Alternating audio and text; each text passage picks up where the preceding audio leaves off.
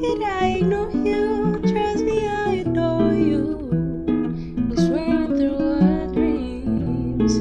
Kiss me in the shower for a couple hours. Though we only 16. And sit right beside me. Don't call me daddy. Cause that's just fucking weird.